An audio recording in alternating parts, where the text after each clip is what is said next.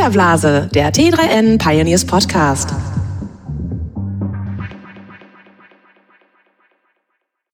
Hallo und herzlich willkommen zu einer neuen Folge des Filterblase Podcasts. Mein Name ist Luca Caracciolo, heute dabei wieder Stefan Dörner. Äh, wir sprechen heute über die Plattformökonomie oder auch GAFA-Ökonomie, also Google, Apple, Facebook und Amazon. Was steckt dahinter? Ähm, wie geht man mit dieser Herausforderung um, dass es so große Plattformen in unserer äh, Weltwirtschaft gibt, insbesondere in der digitalen Ökonomie? Und wird es das, wird äh, diese Struktur auch in Zukunft weiter bestehen bleiben? Das sind unsere Fragen, unsere Themen, ähm, um die es heute gehen soll.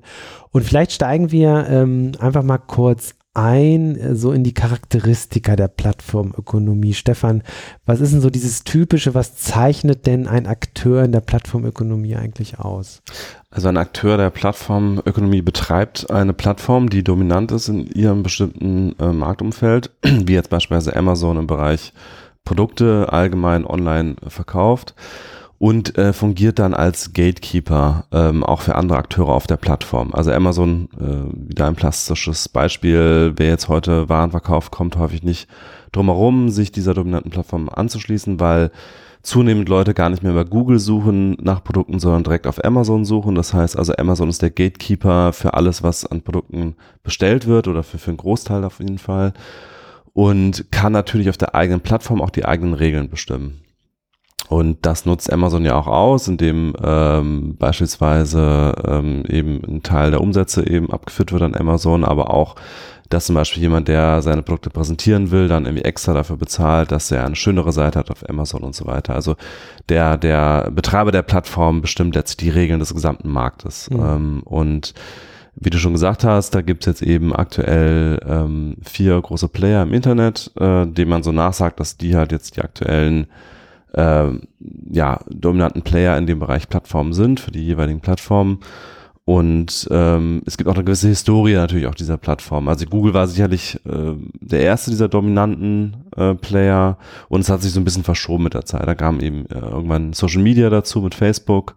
Ähm, dann kam ähm, Apps, diese große App-Ökonomie, wo dann irgendwie Apple und Google auch nochmal eine große Rolle gespielt haben für Android und iOS und ähm, eben Amazon vielleicht so als letzter, der jetzt wirklich mhm. äh, auch nochmal zur großen dominanten Plattform wurde. Also Amazon gibt's ja schon lange, aber dass Amazon wirklich als Plattformökonomie mhm. funktioniert, ist eigentlich mhm. relativ kurz. Ja. Ähm, lustig ist, also wenn man sich diese GAFA-Ökonomie anschaut und lass uns da mal äh, erstmal Microsoft ruhig hinzuziehen. Mhm. Also keine Ahnung, ob man es GAFAM nicht nennen will oder wie auch immer. Ja, das ist vielleicht auch ganz interessant. Also ich glaube, der GAFA-Begriff, ich weiß gar nicht so genau, wann und wo der entstanden ist. War irgendwie irgendwann da. Der war da, also ich habe den zum ersten Mal mal so in politischen Brüsseler Kreisen, glaube ich, wahrgenommen, wo da immer ganz viel über die GAFA-Ökonomie auch geschimpft wurde und dann irgendwie oder als Gefahr dargestellt wurde für europäische Player. Ähm, und das war eine Zeit auf jeden Fall, also vor, ich weiß nicht, wann war das so, 2012 oder so, habe ich es zum ersten Mal gehört, da war Microsoft so ein bisschen abgeschrieben. Mhm. Und ich glaube, äh, weil der Begriff in dieser okay. Zeit entstanden ist, äh, ist Microsoft da nicht mit reingekommen, ja. sozusagen, hat nicht die Ehre bekommen, äh, bei den großen dominanten Playern mit erwähnt zu werden. Ja, ja. Ähm, vielleicht gucken wir uns die alle mal kurz an. Ich habe mhm. mal die größten Umsatzbringer der jeweiligen Unternehmen aufgeschrieben. Hat jetzt erstmal nicht sofort was mit dem Begriff Plattform zu tun, aber ich glaube, so als Hintergrundwissen ist es mhm. ganz gut. Bei Apple ist es ganz klar das iPhone. Was ja ne? eben kein Plattformmodell Keine Plattform ist. ist. Da können wir gleich nochmal sprechen. Ja. Ähm, 63 Prozent des Umsatzes macht Apple immer noch mit dem iPhone. Also ähm, bei Alphabet und Facebook, ähm, tja, da sind es natürlich die Anzeigen. Äh, über Google sind es, also ähm, Alphabet sind es knapp 90 Prozent, bei Facebook sind es fast 100 Prozent. Mhm. Das muss man sich halt immer wieder vergegenwärtigen. Ähm, bei Amazon sind es 72 Prozent Produkte E-Commerce. Da teilt mhm. sich das aber so, differenziert sich das langsam ein bisschen aus. Also 19 Prozent äh, Medieninhalte tatsächlich schon. Ach, okay. Also ich dachte, Cloud wäre auf Platz zwei. Aber Cloud äh, sind 9 Prozent ah, okay. des Umsatzes. Ja. Mhm. Hätte ich auch anders gedacht. Ich finde es erstaunlich, wie stark die, die, die Inhalte bei, bei Amazon schon sind. Also was wie äh, Amazon Video ähm, vor allem Dingen, denke ich mal. Ähm, und Microsoft ist am breitesten aufgestellt. Also wenn man sich da so die größten Umsatzbringer anguckt, dann sind äh, 28% Office, 22% das Cloud-Geschäft, was boomt, was denke ich mal in den nächsten Jahren auch noch weiter steigen wird eher. Windows liegt bei 11 Prozent, dazwischen gibt es noch Sonstiges mit 18 Prozent, dann gibt es sowas wie Geschäft aus, aus der, das Xbox-Geschäft bei circa 11 Prozent, also die sind wirklich sehr, sehr breit aufgestellt. Mhm. Ähm, die anderen haben so den einen großen Umsatzbringer im Grunde genommen. Und wenn man jetzt so ein bisschen äh, schaut, was, was ist was ist die Plattform oder wie, wenn man jetzt dieses äh, Begriffsinstrumentarium der Plattformökonomie an die Akteure anwendet, dann ist es, glaube ich, bei Google relativ klar. Das ist einfach die Plattform für, für Suche und, und ähm, Inhalte im Netz. Ähm, bei Facebook ist es die Social-Plattform. Genau, und Facebook würde ich sagen, ist auch äh, noch ein bisschen stärker geworden mit der Zeit. Also äh, es ist ja nicht nur noch, es ist ja nicht mehr nur noch Facebook, sondern es ist auch noch WhatsApp als private Kommunikation, mhm. absolut dominant in der westlichen Welt und Instagram ähm, für auch nochmal eine andere Art von sozialen Netzwerken mit, was eben bilderlastiger ist. Mhm. Da sah es jetzt zwischendurch so aus, als könnte Snapchat da vielleicht auch nochmal äh, ein großer relevanter Player werden, aber aktuell kann man sagen, Instagram hat auch Snapchat überholt mhm. und mit den drei Kanälen, Facebook, Instagram, WhatsApp, ist eigentlich Facebook in der westlichen Welt ganz klar die Social-Plattform. Ja.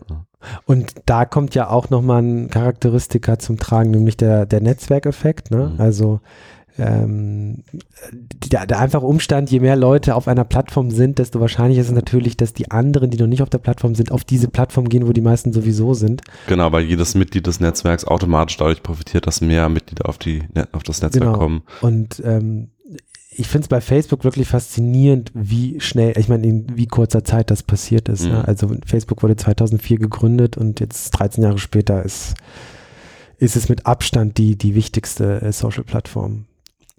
Ähm, dann haben wir Amazon als auch noch ziemlich klare Plattform für, für E-Commerce und, und ja, Produkte im Netz, was mittlerweile ja auch die zweitgrößte Suchmaschine ist. Ähm, also und was Produktsuche angeht, sowieso auch mhm. sogar vor Google. Ähm, da, also das sind für mich wirklich klassische Plattformen. Ja. ja. Und wenn man sich jetzt Apple und Microsoft anschaut, dann stimmt das nicht so richtig, passt zumindest nicht so, so sehr, wenn man eigentlich schaut, dass Apple das meiste Geld über Hardwareverkäufe ja. erzielt, aufgrund der unheimlich hohen Margen. Ähm, und bei Microsoft ist es halt sehr, sehr variantenreiches ja, Service IT-Dienstleistungsgeschäft. Ja. Klassische Software. Genau. Wobei, also sowohl Windows war mal eine Plattform. Ja, oder ist, ist, ist es eigentlich, eigentlich immer noch. noch ja. Also Apple und Microsoft sind Betreiber von Plattformen, das kann man schon so sagen. Apple mit iOS, das ist eine Plattform und da hat Apple auch in Bezug auf die Apps natürlich eine Gatekeeper-Funktion, mhm. weil Apple zum Beispiel diese Empfehlungen macht im, im App Store und da eben eine sehr wichtige, mächtige Position hat und eben auch die Regeln des Marktes in der App-Ökonomie äh, auf iOS bestimmt. Und äh, ähnlich Microsoft, wobei Microsoft das ja noch offener ist für, für Windows. Also es gibt zwar den App Store auf Windows auch, aber der ist ja nicht so relevant, weil das meiste geht ja abseits des App Stores mhm. an Softwareverkäufen. Aber Microsoft bestimmt immer noch so die Standards im Bereich Office-Dokumente. Das ist ja sicherlich auch so eine Art Plattform, kann man so sehen. Das mhm. ist eben äh, der Standard ist Word und Excel für Dateiaustausch in Unternehmen. Dementsprechend bestimmt da auch Microsoft die Spielregeln im Bereich Office ähm, in gewisser, wobei das auch schwächer geworden ist mit, mit Google Drive und so. Und ähm, trotzdem kann man, würde ich auch sagen, sowohl Apple als auch Microsoft äh, sind nicht vergleichbar mit Amazon oder Google, weil sie halt nicht über die Plattform ihr, ihr Geld in erster Linie verdienen. Mhm. Ähm, klar, Microsoft, dadurch, dass, dass Windows ein äh, Quasi-Standard ist, aber das Windows-Geschäft äh, schrumpft ja auch eher tendenziell und wird weniger wichtig, sondern Cloud wird wichtiger und Office-Verkäufe sind immer noch wichtig. Aber ähm, das ist also, das ist nicht so sehr eine Basis des Geschäftserfolgs bei Microsoft wie bei Amazon oder Google, diese dominante Stellung. Und bei Apple noch weniger, würde ich sagen, tendenziell, weil, weil dieser Serviceanteil von Apple wächst zwar auch, also der, der Anteil, der mit äh, Inhalten und Apps, mit, mit ähm, Apple Music und diesen Dingen verdient wird, der wächst zwar auch. Aber Hardware-Geschäft ist für Apple einfach mit Abstand das Wichtigste und da eben noch besonders das iPhone mit der sehr großen Marge. Also Umsatz hast du eben gesagt, sind glaube ich 64 Prozent. 30 Prozent, genau. Und vom Gewinn ist es noch mehr, weil die Marge einfach so extrem ist im iPhone. Ähm, von daher, das, und das hat mit dem, mit der Plattform eigentlich so direkt gar nichts mhm. zu tun. Ne? Ähm, wenn man sich die Plattform jetzt so anschaut, dann kann man natürlich die Frage stellen, ja, wie, wie, wie gut tut das einer Wirtschaft, einer Weltwirtschaft, wenn man solche Player hat, die einfach so mächtig sind, wie etwa Google. Also in manchen Märkten hat die Google-Suche einen Markteinteil von 90 Prozent. Ich meine, in Deutschland beispielsweise, mhm. in den USA interessanterweise ja gar nicht so stark. Also ja, natürlich trotzdem noch größer. Abstand, also ein bisschen größer, bisschen größer als, als, in Europa. Ja. In, hier spielt Bing keine, keine Rolle, würde ja. ich sagen, in Deutschland. Ähm, ist das nicht auch ein Problem? Also das einfache Beispiel ist, ähm, Suchmaschinenoptimierung ist heute für viele Unternehmen ein wichtiger Bestandteil ähm, im Bereich Marketing, um einfach, also ich kenne beispielsweise einen Tischler, der für den ist es unheimlich wichtig, relativ weit oben bei Google zu stehen, also mhm. Handwerksbetriebe. Ja. Mhm. Und wenn man dann überlegt, dass ein Google von einem Tag auf den anderen den Algorithmus anpasst, natürlich hat Google natürlich ein Interesse, dass qualitativ hochwertige äh, Ergebnisse natürlich auch weiter vorne stehen, aber trotzdem hat sich ja im Laufe der Jahre dieses, dieser Bereich der Suchmaschinenoptimierung entwickelt, wo es eigentlich nur darum geht, äh, ja, Tricks anzuwenden, um möglichst weit oben zu stehen. Es geht immer mehr in Richtung Content und wirklich qualitative Inhalte, aber trotzdem gibt es diesen Bereich und wenn Google von einem Tag auf den anderen den Algorithmus ändert und man nicht mehr auf Platz zwei oder zumindest nicht auf der ersten Seite der Suchergebnisse sind, dann ist das schon ein wirkliches Problem für ein Unternehmen. Ähm, ja, und ist das nicht ein Problem, dass so eine Plattform wie Google einfach so eine große Macht hat? Man kann das auch, auf die anderen Plattformen äh, übertragen, ja, also bei Facebook äh, kann man das auf die persönlichen Daten spielen. Also ist es wie sinnvoll oder wie, wie gut ist es denn, dass ein Konzern äh, im Grunde genommen so viele persönliche Daten konzentriert. Da gibt es natürlich jetzt unterschiedliche Ansichten. Also man kann erstmal sagen, bei Google ähm, ist die Frage, nutzen sie diese Position aus? Also man kann sagen, bei diesen Algorithmen wüsste ich jetzt bisher nicht, dass es da irgendwie wirklich handfeste Vorwürfe gibt, dass das Google wirklich diese Machtposition der Stelle ausnutzt. Na gut, das ist ja gerade dieses Gerichtsverfahren, ne? Ähm, ja, es gab aber schon sehr viel. Es gab ja eine FCC-Untersuchung mal vor einigen Jahren, äh, ob Google eigene Suchergebnisse gegenüber anderen bevorzugt. Das ist äh, negativ äh, entschieden worden dann am Ende. Genau, vielleicht erkläre ich das kurz. Im Raum steht mhm. gerade, ähm, dass Google von der EU ähm, zu, also es, ich glaube, das äh, endgültige Urteil ist noch nicht gefallen, aber im Raum steht eine Strafzahlung von 9 Milliarden US-Dollar, meine ich, ähm, oder Euro, ähm, weil Google vorgeworfen wird, dass äh, sie Shopping-Ergebnisse, eine Google-Suche, eigene über Google Shopping sozusagen bevorzugen gegenüber anderen, anderen Plattformen. Ne? Das ist jetzt nur mal eine mhm. Zusatzinfo.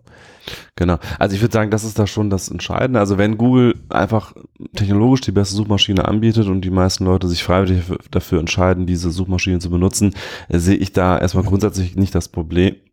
Das Problem. Weil wenn jetzt wirklich jemand einen völlig revolutionären Ansatz hätte und bessere Suchmaschinen, äh, Suchergebnisse liefern würde, könnte ja jeder mit relativ wenig Aufwand diese Suchmaschine nutzen. Das wäre ja ein Klick entfernt oder, oder eine Einstellung im mhm. Browser geändert. Ähm, von daher, also Konkurrenz ist ja theoretisch möglich, äh, praktisch schwierig, weil Google einfach diesen Datenvorsprung hat, die besten Entwickler hat und so weiter. Aber wenn jetzt jemand einen ganz neuen technischen, revolutionären Ansatz hätte, wäre das, wäre da gar nicht so ein großer Lock-in-Effekt, wie zum Beispiel bei Facebook. Facebook, da sind ja alle meine Freunde, alle meine Daten. Ähm, schwieriger, da jetzt wirklich alle umziehen auf ein anderes soziales Netzwerk als bei der Suchmaschine erstmal so grundsätzlich. Ähm, ja, genau, die Frage, wird diese Monopolstellung ausgenutzt? Ähm, da ist ja Google sehr, sehr stark äh, im, im öffentlichen Interesse und dafür gibt es ja auch sehr, sehr viele Untersuchungen in diese Richtung. Mal, mal schauen, was aus der Shopping-Geschichte rauskommt. Ähm, und dann ist auch noch die Frage, wird dieses Quasi-Monopol genutzt, um es auszuweiten auf andere Bereiche? Das ist ja auch immer so eine Definition von Machtmissbrauch mhm. äh, in den Kartellbehörden. Also da gab es ja, um mal kurz einzuhaken, da gab es auch dieses Klasse, dieses Beispiel von, von Windows und Microsoft, mm, die damals ihren Browser, den Internet Explorer, äh, damals wirklich auch der schlechteste Browser, mm. den es gab, ähm, sozusagen äh, gebundelt hat mit Windows. Also wenn du Windows installiert hast, hast du gleichzeitig den Internet Explorer gehabt. Die wurden dann verklagt, glaube ich, von der EU auch. Mm. Und haben dann war es eine Zeit lang so, dass sie sozusagen angeboten haben, welcher Browser installiert werden soll, wenn man Windows Also ich glaube, die Auflage war, dass Microsoft ein Windows ohne Internet Explorer Oder anbietet. Aber jetzt Ja. ist es wieder so, ne? Ja. Wenn du jetzt Windows installierst, hast du den Wobei, alten äh, ja. äh, Internet Explorer und den neuen Edge-Browser. Ja. Und, und ähm, Windows nervt dich auch ganz schön damit, äh, dass du den Edge-Browser zu einem Standard machst, Genau. äh, obwohl sie damit nicht sehr erfolgreich sind, muss Ja. man auch sagen. Ähm, genau, also da ist immer die Frage, nutzt ein, äh, ein, ein dominanter Player seine äh, Macht in einem Bereich und seine, sein Quasi-Monopol, um es auszuweiten auf andere Bereiche ähm, und äh, genau, da, das ist zum Beispiel auch ja ein Gegenstand dieser Untersuchung im Bereich äh, Shopping bei Google und war eben damals mit dem, dem Thema Betriebssystem und, und Browser. Ähm, aber ansonsten ist es, glaube ich, in der digitalen Welt kaum vermeidbar. Das ist, also man kann das äh, gut oder schlecht finden. Ich würde auch sagen, es ist eher unangenehm in vielen Bereichen. Aber wenn jemand mal einen kleinen Vorsprung hat in irgendeinem Bereich technischer Natur oder auch von der Nutzeranzahl, dann kommt es sehr, sehr schnell zu diesem Effekt, dass, dass er einfach diesen Vorsprung immer weiter ausbauen kann. Also bei Google, klar, die beste Suchmaschine heißt die meisten Hm. Nutzer, heißt die meisten Daten, heißt die Suchmaschinenergebnisse können noch weiter verbessert Ein- werden. Eine Art Schneeballeffekt Ja, im Grunde genommen, wenn man ja. sich das überlegt. Und das ist ja auch das, was Peter Thiel ja sagt, ne? der ist ja sehr für Monopole, Ja. sagt, äh, wir brauchen Monopole, damit die sich wirklich auf technische Expertise und Weiterentwicklung konzentrieren können und nicht in diesen Wettbewerb äh, reingezogen werden. Das bringt uns alle nicht.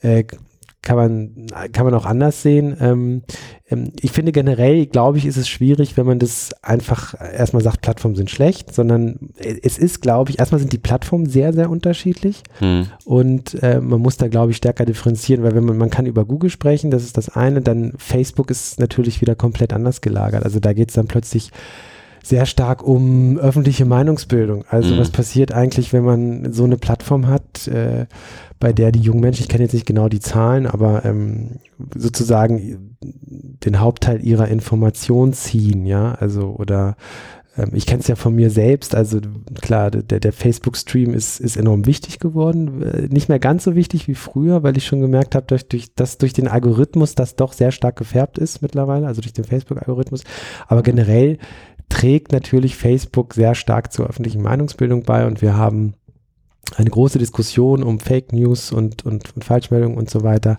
Ähm, da ist äh, diese Plattformmacht von Facebook natürlich schon ein gewisses Problem, ja. Also da, das ist ein Privatunternehmen, was so viel Einfluss hat auf die politische Meinung vieler, vieler Menschen. Ja. Die Frage ist auch da wieder, äh, steckt dahinter eine Agenda? Will Facebook eine bestimmte äh, politische Meinung fördern, einander unterdrücken?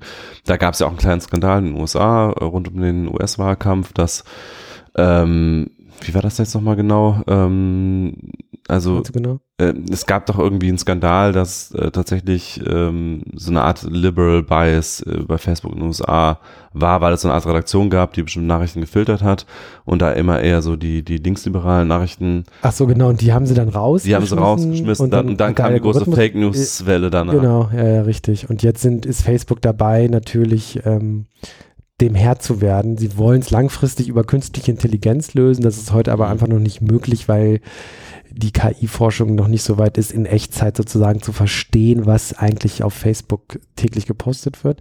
Aber vermutlich wird das irgendwann möglich sein. Ähm, aber glaubst du nicht, du sagst ja, ähm, es hängt immer ein Stück weit davon ab, ob sie irgendwie eine böse Intention haben ja, oder äh, sozusagen die Plattform Ja, ausnutzen, ausnutzen. Ja. ausnutzen Mhm. um Wettbewerbsvorteil äh, sich ähm, zu, na, nicht zu erkaufen, sondern zu erspielen quasi.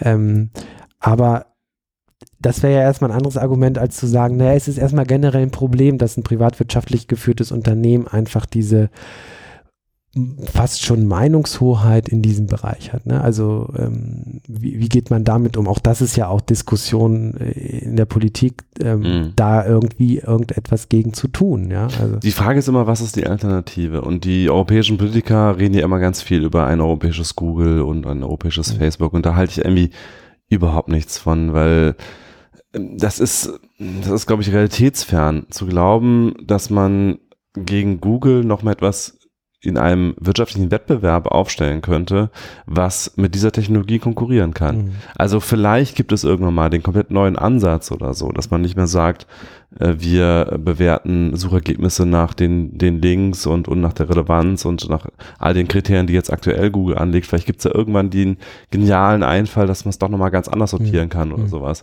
Aber dann wird das sicherlich nicht ein staatlich gefördertes europäisches Google sein oder so eine Art Quant, ja, was jetzt Springer ja. versucht, da irgendwie nochmal so eine alternative Suchmaschine zu etablieren. Also diese ganzen Ansätze, die halte ich für komplett äh, sinnlos. Und die Frage ist ja wirklich, was ist, was ist wirklich die realistische Alternative zu einem Monopol oder Quasi-Monopol äh, für äh, solche Bereiche wie soziales Netzwerk und Websuche? Was ist, also man könnte sagen, verstaatlichen. Hm. Ähm, halte ich aber auch nicht viel von, weil das wäre, erstens, welcher Staat soll dann diese Suchmaschine kontrollieren? Soll hm. das irgendwie die UNO sein oder soll das ein Staat sein? Mhm. Und äh, würde man damit nicht auch einfach technologisch, technologisch die Innovation komplett abwürgen mhm. und welche Anreize gäbe es dann noch, dass mhm. Unternehmer überhaupt solche Unternehmen gründen, die, die auch einfach sehr viel Mehrwert schaffen. Also man muss ja wirklich mhm. sagen, äh, was, was wären wir ohne Google? Ich nutze Google Maps ständig für Navigation, mhm. äh, die, die Suche funktioniert immer noch äh, fabelhaft mhm. und all diese Dienste funktionieren ja wirklich sehr gut und bringen mhm. den Nutzern sehr viel Mehrwert, sonst würden sie ja nicht genutzt werden. Also keiner ist ja gezwungen, Google zu nutzen. Ähm, ja, das ist halt die Frage, ne? ja, also bei Google finde ich das wirklich relativ, also du kannst ab heute Bing benutzen. Mhm. Also das, das, damit kannst du auch immer noch gut leben. Es ist mhm. nicht so, dass dein, dass, dass du dann irgendwie ausgeschlossen bist vom sozialen Leben, so wie es bei Facebook mhm. äh, zum Beispiel ist. Also ich mhm. finde Facebook da ist tendenziell so das schlimmere quasi Monopol, weil äh, ich kenne Leute, die sich wirklich Facebook verweigern und die werden zu Partys nicht eingeladen, weil sie da nicht gefunden werden. Äh, die werden ständig Keine vergessen. soziale Teilhabe mehr. Ich also, kenne das halt, also mein Sohn ist zwar noch nicht alt genug, aber ich kenne das schon von so ein bisschen älteren Jugendlichen. Da ist WhatsApp wirklich, wenn du kein WhatsApp hast, ja. nimmst du nicht am Schüler, genau. Schülerleben teil. Ja. ja. weil die, die sind sehr stark schon in Gruppen auf WhatsApp organisiert und kommunizieren darüber und du findest dann einfach nicht statt. Ja, genau. Und ähm, ja, ja. Und eine weitere für mich wichtige Frage ist immer auch die Frage, äh, wie lange halten solche Plattformen eigentlich als dominante Plattform? Man hat ja in den 90er Jahren war ja das der große böse Feind war ja Bill Gates und Microsoft, die alle Kleinen äh, irgendwie an den Rand gedrängt haben und ihre Monopole ausgenutzt haben. Also nicht nur im Bereich Netscape Browser, sondern auch bei Betriebssystemen. Äh, am Ende hat er sogar Microsoft noch einen kleinen Anteil in Apple investiert, damit es dann nicht die große kartellrechtliche Auseinandersetzung gab in den USA, damit überhaupt noch irgendwie ein anderer Player im Bereich PCs äh, unterwegs ist. Und was ist davon übrig geblieben heute? Also wir haben zwar immer noch die dominante Plattform Windows für PCs, aber PCs sind insgesamt einfach nicht mhm. mehr so relevant, weil es einfach die neue Evolutionsstufe mobile Devices gab, mhm. die heute viel, viel relevanter sind. Wir haben mit Android da den neuen mächtigen Player und Google. Und da frage ich mich halt auch immer, wie lange also wie lang ist so ein technologischer äh, äh, Zyklus? Und muss man da wirklich eigentlich regulatorisch eingreifen oder muss man eigentlich einfach nur abwarten, dass mhm. wieder das nächste große Ding kommt und damit sozusagen die Macht dieser Plattform sowieso wieder durch andere mhm. abgelöst wird?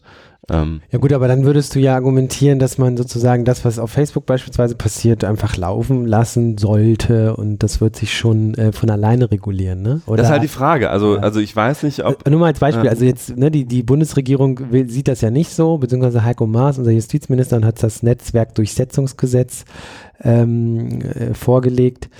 Und das sieht halt vor, eben, dass Facebook selbst als Plattform äh, sozusagen äh, Beiträge strei äh, löschen soll, mhm. ähm, um halt dieser, dieser ganzen, äh, diesen ganzen Inhalte rund um Fake News und so weiter Herr zu werden.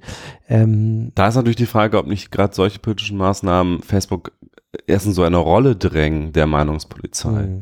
Also ähm, Aber die sind sie ja sowieso schon, oder? Also sie löschen ja auch jetzt schon Beiträge. Wobei sie halt äh, gerade Twitter und und äh, ich glaube auch Facebook löschen jetzt viel mehr, seit diese politische Diskussion äh, begonnen hat. Davor äh, gab es ja eigentlich immer den Vorwurf, sie löschen zu wenig, gerade aus deutscher Sicht, weil sie halt eher so ein amerikanische ähm, ja, so ein amerikanisches Maß an Meinungsfreiheit angelegt haben, was halt sehr, sehr weit geht. In ähm, bestimmten Bereichen, ne? Also in anderen Bereichen wieder sehr, sehr. Gut, prüde. was jetzt, wenn es um Sexualität geht, dann da nicht sehr weit, aber wenn es um wirklich um, um, um Meinungsfreiheit im engeren Sinne geht, also ähm, in, in den USA kannst du ja auch einfach Nazi-Content posten ja, ja. und äh, da sagt ja keiner was geht oder sagt vielleicht für jemand was gegen, aber ja. juristisch ist dem nicht beizukommen und das ist ja hier anders. Also von daher ist es schon so, dass ähm, Facebook hat dieses 400-Mann-Team in Berlin mit Avato, dieser Bertelsmann-Tochter, äh, eingespannt für, für, für ähm, weitere 3000 einstellen, das ja. hat Zuckerberg vor ein paar Monaten angekündigt. für Filter. Twitter ist sehr, sehr aktiv jetzt in letzter Zeit mit Mhm. diesem äh, Account oder Tweets are withheld in Germany.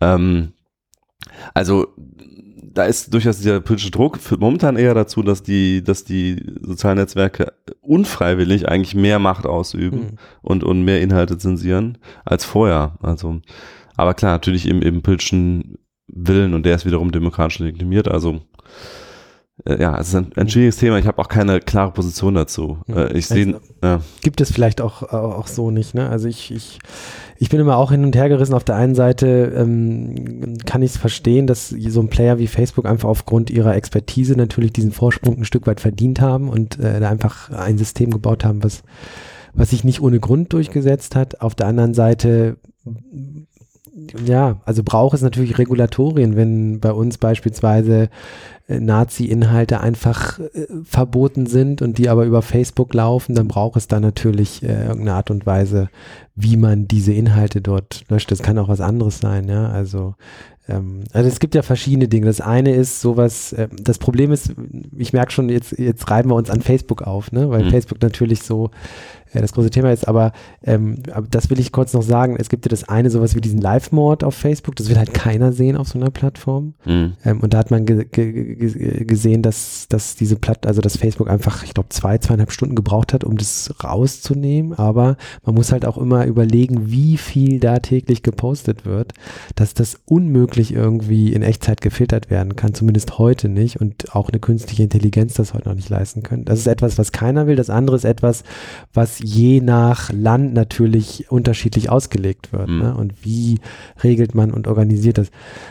Und die große Gefahr eines Netzwerkdurchsetzungsgesetzes ist eben, äh, dass die Player dann anfangen halt, um sicher zu gehen, wie du ja auch schon gesagt hast, besonders viel zu löschen, um auf der sicheren Seite Ja. zu sein. Und dann hat man plötzlich einen gegenteiligen Effekt. Also extrem schwierig. Ähm, aber um jetzt nicht nur auf Facebook, bei Facebook zu bleiben, man kann sich auch mal Amazon angucken. Die große Ja. Plattform Amazon. Also was, was die halt auslöst, ne? Und ich will jetzt gar nicht vom großen Einzelhandelssterben sprechen, Mhm. aber äh, ich sehe das bei mir persönlich. Also früher war ja so als Tech-Nerd was immer ja, als Student ständig bei Saturn und Mediamarkt gewesen. Ne? Und heute, das lohnt sich überhaupt nicht. Ne? Die meisten digitalen Inhalte, die ich konsumiere, konsumiere ich über Plattformen mh. oder bestelle sie bei Amazon. Ne? Und ähm, da ist wirklich wenig, was äh, äh, manche machen das natürlich mehr als andere, aber man muss schon sagen, dass Amazon schon einen Großteil des, äh, gerade von Early Adoptern und, und jungen Menschen, einen Großteil des, des, des Handels sozusagen aufsaugt. Natürlich ist der Anteil des E-Commerce-Handels am Gesamthandel, Einzelhandel noch relativ gering. Also das, man Mhm. denkt immer, das ist ja viel größer, aber ich glaube, der liegt irgendwo was im niedrigen zweistelligen Bereich. In Deutschland jetzt. ja, genau. Muss Ähm, man natürlich auch ein bisschen die Demografie beachten. Das ist einfach, Genau, Deutschland man- ist sehr alt. ne? Genau, richtig. Ich denke mal, bei den jüngeren Zielgruppen ist, ist es deutlich Mhm. höher. Also ich glaube, in- ich glaube, ich bin mir jetzt nicht ganz sicher, ich will auch nicht falsch sagen, aber irgendwas zwischen 10 und 15 Prozent, das wird in jüngeren Mhm. Zielgruppen höher sein. Aber auch da sieht man, wie, wie viel Macht eigentlich eine Plattform hat. Ja, auch, auch für Online-Händler. Ja. Also selbst jetzt pure Online-Händler kommen an Amazon halt auch immer weniger vorbei. Sie müssen auf Amazon präsent sein, haben einen großen Anteil ihres Umsatzes häufig auf Amazon als Dritthändler, müssen also einen Teil ihres Umsatzes auch an Amazon abgeben und sind extrem abhängig auch von diesem Algorithmus. Also da hast du ja schon gesagt, Amazon ist die zweitgrößte Suchmaschine und eben die größte für Produktsuche. Und das heißt, ähm, wenn du abgewertet wirst bei Amazon, zum Beispiel, weil du nicht liefern kannst einmal oder weil irgendwer mal einen schlechten Kommentar hinterlässt oder so, dann fliegst du aus dem Ranking raus und dein Umsatz bricht ein. Also das ist halt die Abhängigkeit der Online-Händler heute, glaube ich, von Amazon ist, ist äh, wahrscheinlich fast noch größer als damals von Google, was ja auch schon mal eine große Abhängigkeit Ja. war. Aber Stefan, was machen wir denn? Also die, die Plattformökonomie hat so ihre Vorteile, aber auch ihre Nachteile. Da haben wir jetzt äh, ein, äh, einige Zeit drüber gesprochen. Aber wenn man sich jetzt so Europa anschaut, ne? also Mhm. auf, man sieht ja auch China, auch da gibt es große Plattformen, Mhm. die sich entwickeln konnten aufgrund des äh, Staatsprotektionismus sozusagen. Also da hat China einfach so viel Hürden, äh, den, den, den ähm, äh, US-amerikanischen Plattformen so viele Hürden in den Weg gelegt, dass sie irgendwann gesagt haben, wir gehen jetzt raus, also Google beispielsweise. Ja. Ich glaube, Facebook ist immer noch dabei, will eigentlich wieder rein, aber eigentlich ist es auch schon wieder zu spät. Facebook ist aber immer noch verboten offiziell, also das Netzwerk. Genau, aber die, also ich glaube, im letzten Jahr gab es mal so ein bisschen oder im Zusammenhang mit diesen ähm, mit diesen Ansätzen von Facebook, wie kann man denn Beiträge sinnvoll löschen, mhm. sch schwang da auch wieder so ein bisschen mit, naja, wenn wir das Problem lösen, könnte man auch wieder in so einen chinesischen Markt gehen. Mhm. Ne? Weil, ähm, aber da habe ich jetzt auch länger nichts mehr von gehört, aber wäre auf jeden Fall interessant. Aber auch da sieht man ja, es sind die großen, also in China die großen Plattformen. Ja, no, noch stärker konzentriert eigentlich als im Westen Fast mit, mit, mit Tencent genau. und. Weil sie nichts anderes nutzen können. Wir haben immer noch ja. eine Auswahl. Wenn wir sagen, wir wollen kein Google nutzen, dann nutzen wir halt Bing mhm. oder wir nutzen DuckDuckGo oder wir nutzen gar keine Suche. Aber da gibt es halt bei Du und was anderes gibt es. Ja. Ich bin jetzt nicht 100% konform, was, was, äh, ob es da andere Suchmaschinen gibt, aber bei Du hat da, glaube ich, die absolute Absolut. Ja, wobei Baidu ja eher von der Relevanz äh, geschrumpft ist, auch wie insgesamt das Web eben nicht mehr so relevant ist, sondern jetzt Tencent mit WeChat genau. äh, sehr, sehr wichtig und Alibaba ja. halt für den ganzen E-Commerce-Bereich. Ja. Aber auch da Plattformen. Also wir ja. haben China-Plattformen, wir haben in den USA die großen Plattformen, was ist mit Europa? Also Was soll Gut, da kommen? China ist einfach die Sondersituation, weil sie halt durch den Protektionismus eigene Plattformen ja. aufgebaut haben. Ansonsten ist in der ganzen Welt das Phänomen, dass du eigentlich nur die amerikanischen Plattformen hast. Du hast in Russland noch auch wieder aus so einer Situation äh, noch Yandex, aber ansonsten äh, ist die ganze Welt, auch Japan hat keine eigene Plattform. Mhm. Oder äh, Australien oder sonst irgendwas außerhalb der USA, äh, Kanada, Südamerika. Es ist da, also gut, Zalando kann vielleicht noch irgendwie in Deutschland so einigermaßen als eine kleine Modeplattform nennt. Vielleicht das Einzige, was so wirklich in diese Größenordnung hineinfällt, dass man das wirklich als Plattform noch irgendwie mhm. begreifen kann. Also so im, im Kleinen gibt's das ja, aber so die groß, also so Facebook und Google Vergleichbares gibt es außerhalb der USA einfach schlicht nicht. Mhm. Also ähm, durch die offenen Märkte haben sie sich da wirklich in der gesamten westlichen Welt als die dominanten Plattformen durchgesetzt.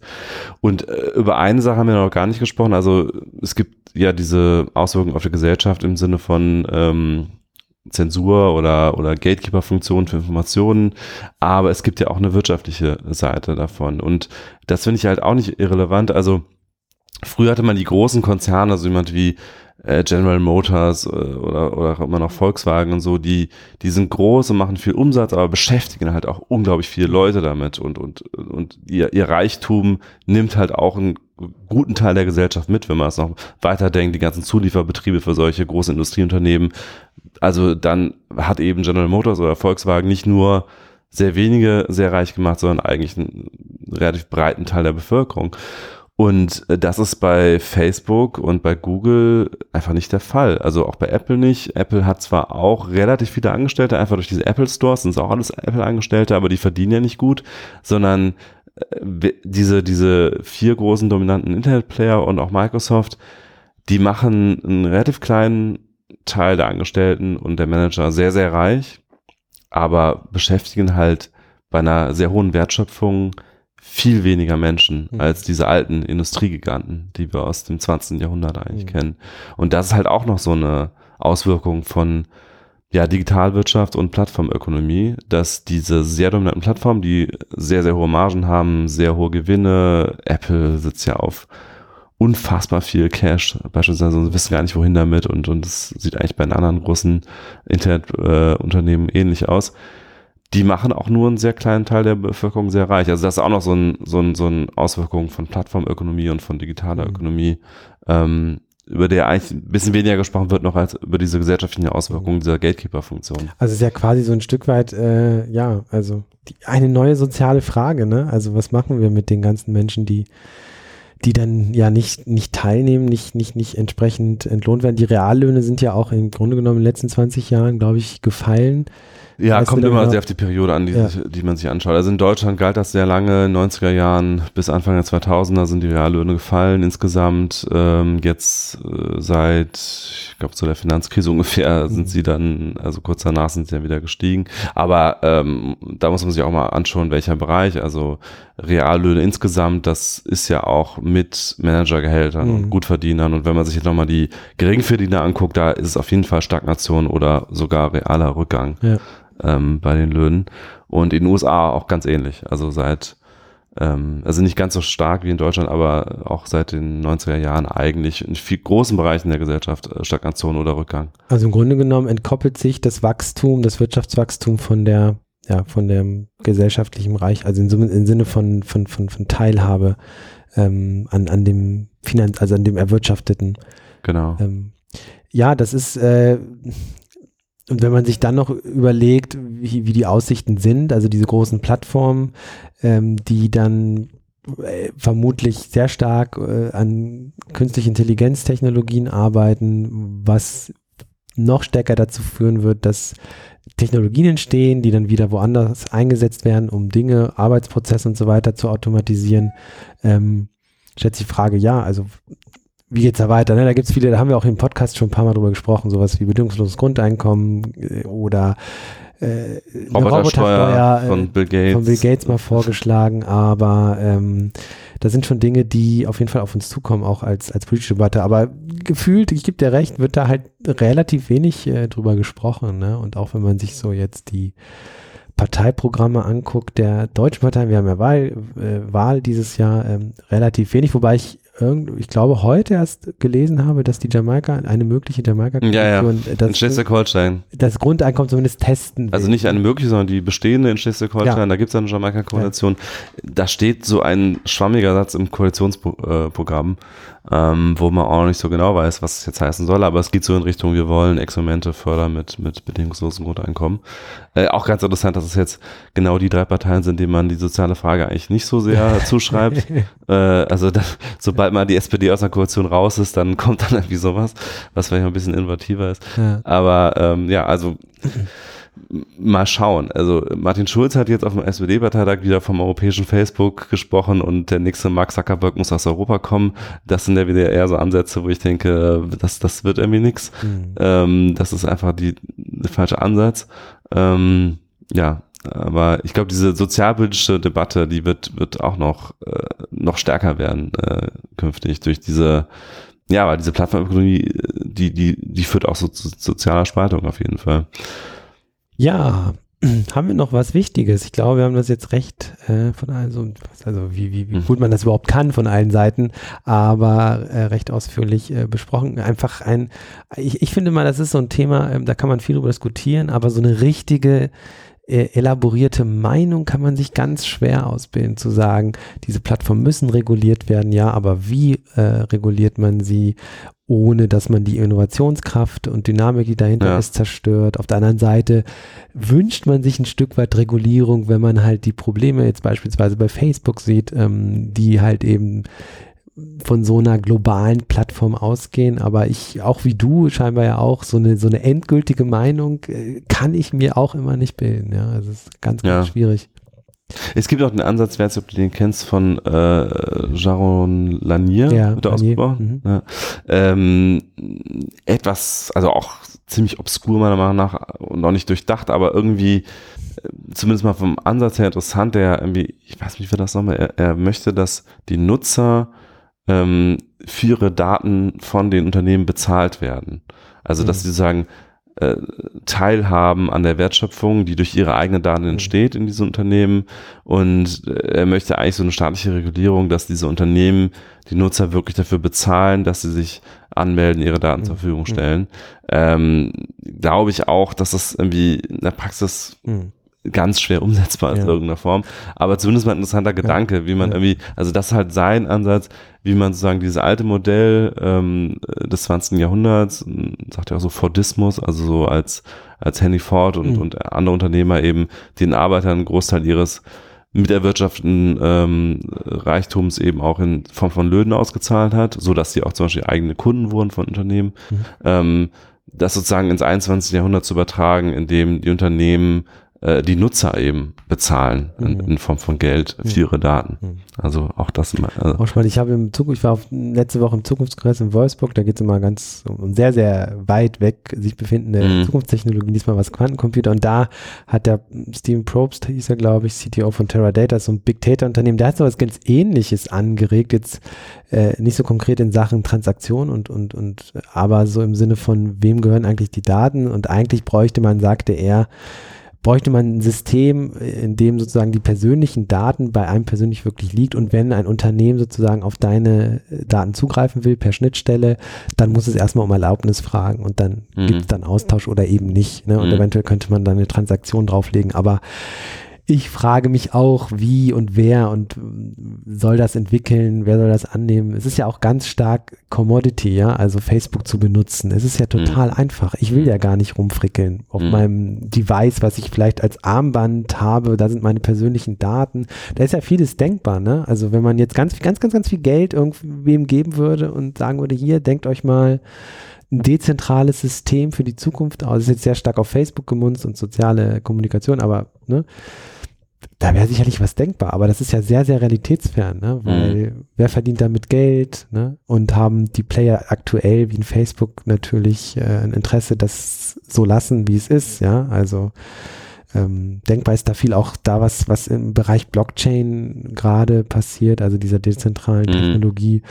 Denkbar ist da vieles, aber das gab es ja auch alles schon. Also Diaspora war ja damals mhm. auch dieser Ansatz und alle haben gedacht, ja, genauso wollen wir das haben. War halt auch wieder so ähnlich wie jetzt das letzte, der letzte Hype, wie hieß das nochmal, ähm, diese Twitter-Alternative, was äh, M. App.net. Nee, nee, das meinte ich nicht, sondern danach kam noch was mit M. Ähm, Ach ja, ja, ja, ich weiß, was du meinst. Äh, ja. War so ein bisschen hübsch und auf Minimalismus getrimmt vom Interface, ne? Problem war halt bei all diesen Sachen, gut, App.net war sogar noch, noch relativ gut benutzbar, aber das meiste davon war wirklich von Nerds für Nerds. Ja. Es war hässlich und man musste wirklich irgendwie, man hat es erstmal gar nicht verstanden. Das ist halt, glaube ich, einer der großen Vorteile von Facebook, was sie einfach hinbekommen haben, ist, dass einfach jemand, der mit Technik nichts zu tun hat, trotzdem versteht, wie man Facebook benutzt, äh, zumindest inzwischen. Also am Anfang war es auch mal ein bisschen schwieriger, aber ähm, und das kriegen diese ganzen Alternativen nie so richtig hin. Das ist immer irgendwie, hat diesen, diesen Nerd-Flair, der, ja, wo man sich erstmal in den Maschinenraum begeben muss und irgendwelche Einstellungen hin und her drehen muss, damit man irgendwas damit anfangen kann. Ja, ich habe mal den geschätzten Tim Pritlaff interviewt für unser Magazin, vor fünf Jahren war das noch.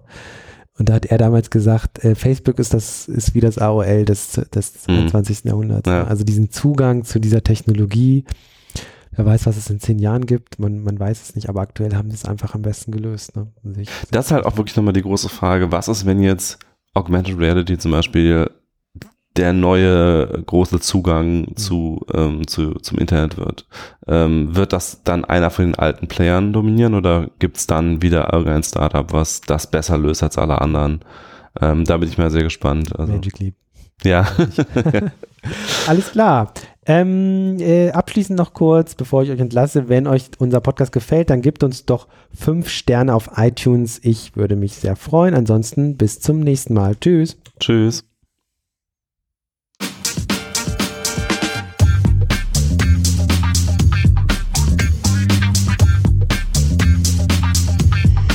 Filterblase, der T3N Pioneers Podcast.